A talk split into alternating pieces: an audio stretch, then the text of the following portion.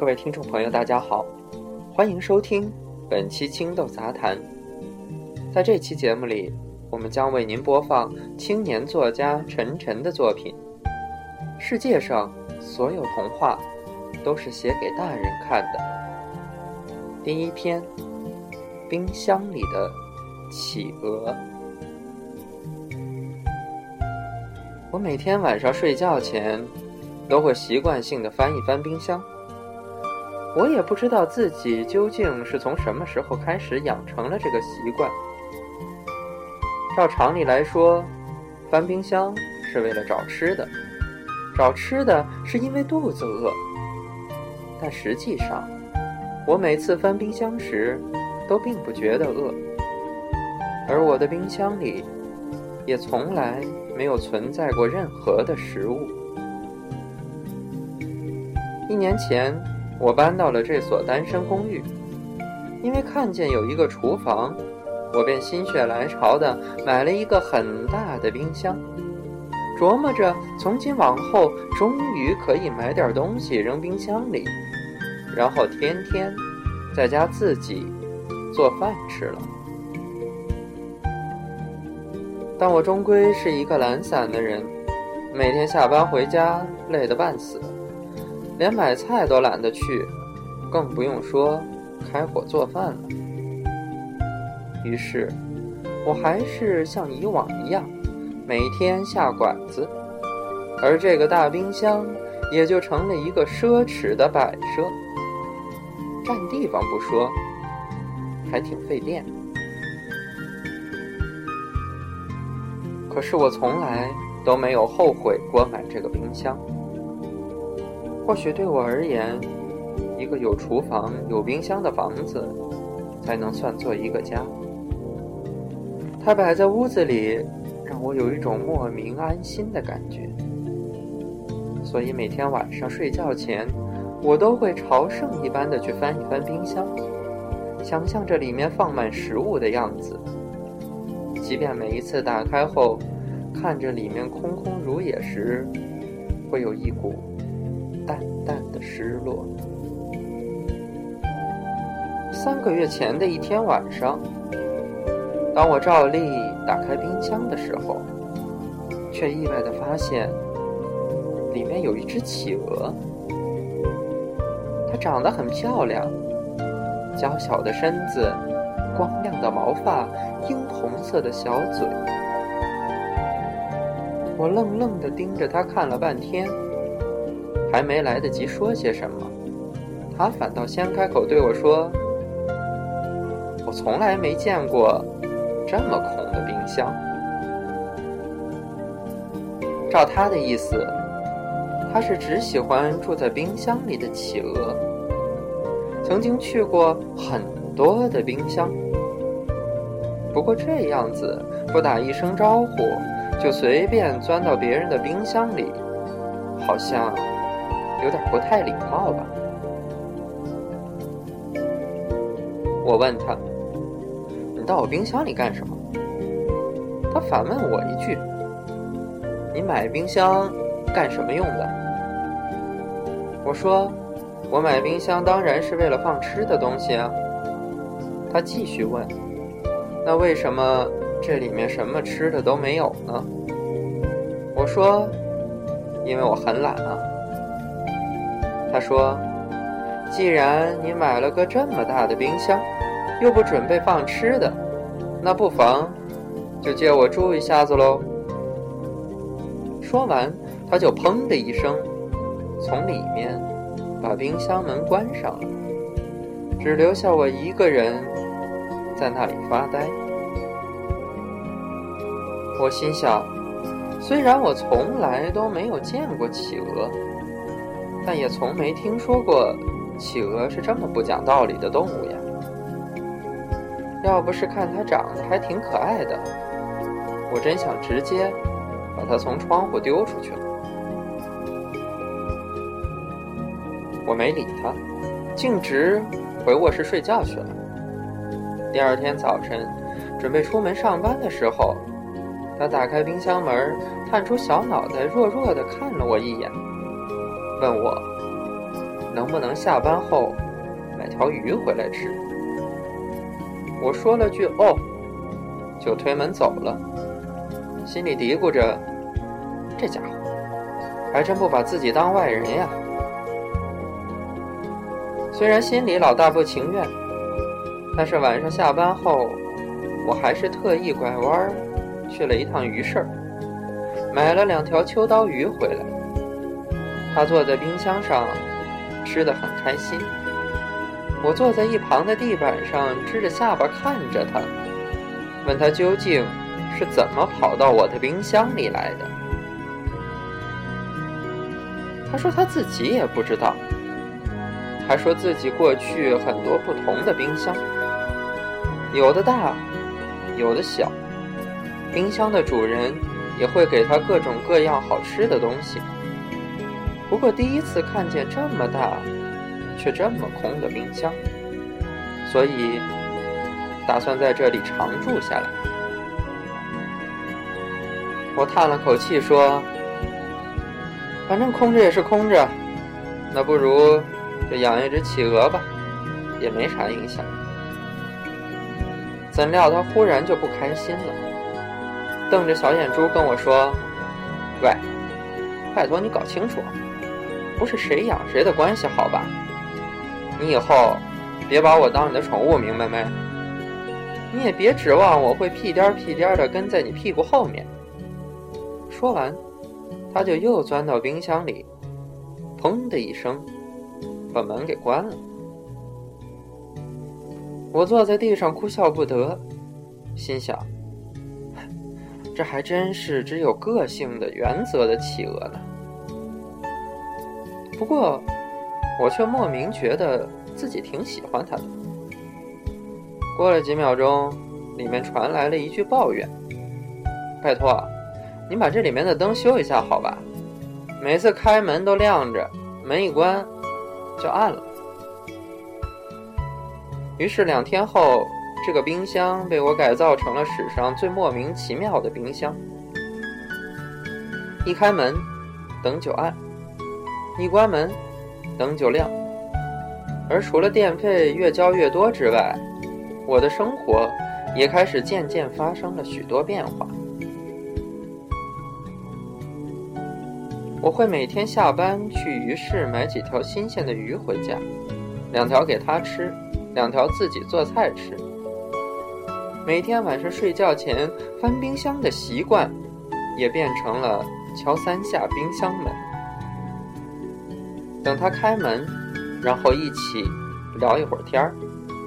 至于为什么要敲冰箱门，则是他跟我规定的，因为他觉得企鹅也有隐私。不经人同意随便开门是非常失礼的一件事情。他每天都会跟我借书架上的书看，还给我的时候，每本都会被冻得硬邦邦的。而我们每天的话题也大多和这些书有关。它是只很聪明的企鹅，有很多奇奇怪怪的想法，时常能逗得我很开心。我也偶尔会跟他说说我的工作，说说身边发生的趣事，甚至是关于未来的想法。有时候心情不好，他还会安慰我，对我说些鼓励的话。所以，我对他有着越来越强烈的依赖感，觉得他就像是自己的朋友，甚至家人一样。他似乎也试着想融入我的生活。比如有一天晚上吃鱼的时候，他提出要吃我做的红烧鱼，我欣然答应了他。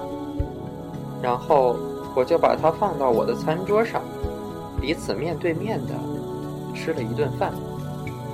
他瞪大眼睛对我说：“没想到鱼还能做的如此好吃，自己之前的那些鱼真是白吃了。”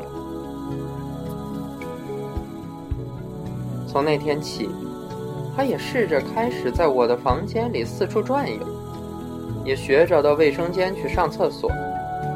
不过我从来不会领他出门的，毕竟企鹅还是怕热的。这里的天气对他来说实在是太糟糕了。随后的日子过得不温不火，我们就这样在拥挤城市中的一小块孤岛上相依为命，让彼此在孤单的时候有个依靠。我渐渐开始学做一些简单的家常菜，并经他的同意，在冰箱的另外一个隔层里存起了一些食物。而每天吃饭的时间都是我们一天中最开心的时刻。他尝着我的手艺，总是说：“最近的确是进步了不少呢。”而每当此时，我都会默默的想：如果不是他。也许我现在还在外头吃快餐呢。不过，虽然用这样的方式相处的很开心，我们偶尔也会有闹矛盾的时候。一个周末的下午，一个同事忽然造访我家。他在外面敲门的时候，他正在客厅里来回的踱着步。我从猫眼往外一看，慌忙抱起他。把他塞进了冰箱，然后猛地关上了冰箱的门。他很生气地在冰箱里蹦跶着。我打开门一看，他叉着腰瞪着我，正要准备冲我嚷嚷。我连忙做了个嘘的手势，告诉他不要声张，有客人来了。要是让别人知道我家里有一只企鹅，就麻烦了。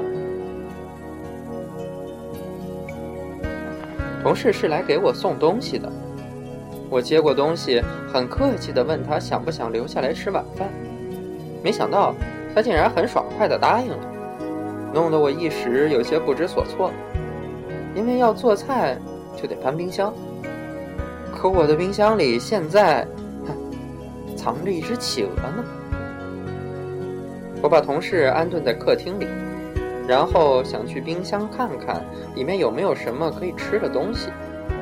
怎料一打开冰箱，里面的食物已经都被这小家伙给弄得一团糟。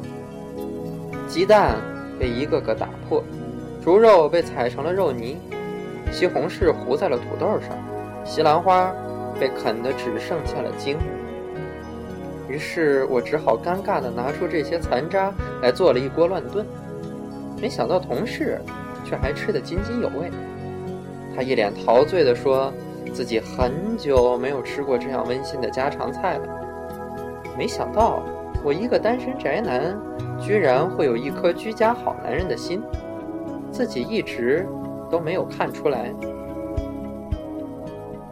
他说这番话的时候，我眼睛不时瞟着摇摇晃晃的冰箱，心想，一定是他故意这么弄的。让人不禁捏把汗，担心冰箱不知啥时候会被他给晃倒。同事走后，我连忙把他抱出来跟他道歉，说：“哎，今天真是难为他了。”但是，我还没有做好让别人知道我有一只企鹅的准备。他似乎能够理解我的苦衷，虽然依然嘟着小嘴，却不再跟我计较。也就是这天晚上，我心中暗下了一个决定，于是非常认真地对他说：“你每天睡在冰箱里舒服吗？不如睡到我的床上来。”他似乎觉得很吃惊，但是却没有直接拒绝，而是说：“睡在你床上太热了，还是冰箱里舒服。”我说：“那可以开空调呀，开的冷点呗，我可以。”多盖几层被子，就当是冬天了。他默默地盯着我看了半天，最后还是点头同意了。于是从那以后，我便和一只企鹅睡在了一起。我们一起吃饭，一起聊天，一起看电视。有时候我还会给它洗洗澡。而我的大冰箱里。也渐渐开始存起了各种各样的丰富食物，里面不仅有鱼，还有蔬菜、水果，一切都是那么的美好，就像我曾经一次次打开冰箱前所想象的那样。我每天晚上都会回家做一大桌饭菜和他一起吃，而从那以后，我再也没有了睡去前翻一翻冰箱的习惯。就这样过了很久，直到上个星期的某一天，我的父母要来我家看我，我很高兴地把这个消息告诉了他，可是他却非常的不情愿。他问我。你准备就这样让你的爸爸妈妈见了我吗？我问他道：“难道你不想见他们吗？”他说：“我觉得有些奇怪呢，我不知道他们会怎样看我，会怎样看你。我觉得他们一定会不高兴的。”我说：“有什么关系吗？我已经做好让所有人接受你的准备啦。你这么可爱，他们一定会喜欢你的。更何况……”我现在过得很幸福呀，他们为什么要不开心呢？他说：“他们的确希望你幸福呀，但希望看到的，并不是一只企鹅。”说罢，他摇了摇头，一脸的失落。那天晚上，他执意要钻回冰箱里睡。我一个人躺在床上，把空调关掉。却感到了前所未有的寒冷。第二天上午上班前，我敲了很久的冰箱，它都没有开门。打开冰箱一看，它已经不在了，里面的食物却都还安然地摆在那里，就像里面从来都没有住过一只企鹅那样。它就这样没有道理的从我的冰箱里消失了，就像它当时出现在我的冰箱里一样。它消失的如此迅速而彻底，以至于我甚至怀疑它从来都没有在我的生活里出现过。我想，或许它到了别人的冰箱里，或许他回到了原本属于他的世界。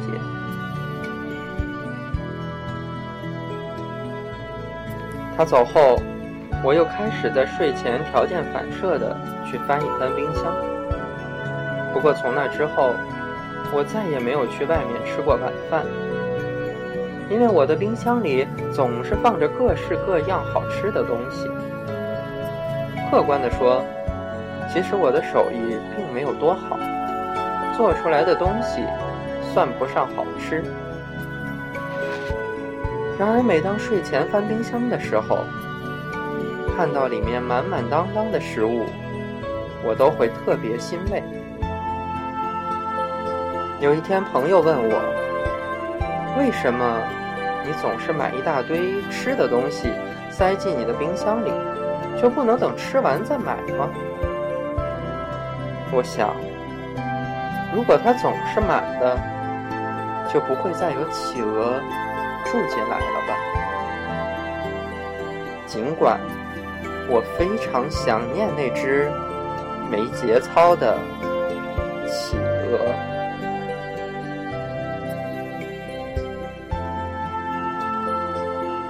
好了，各位。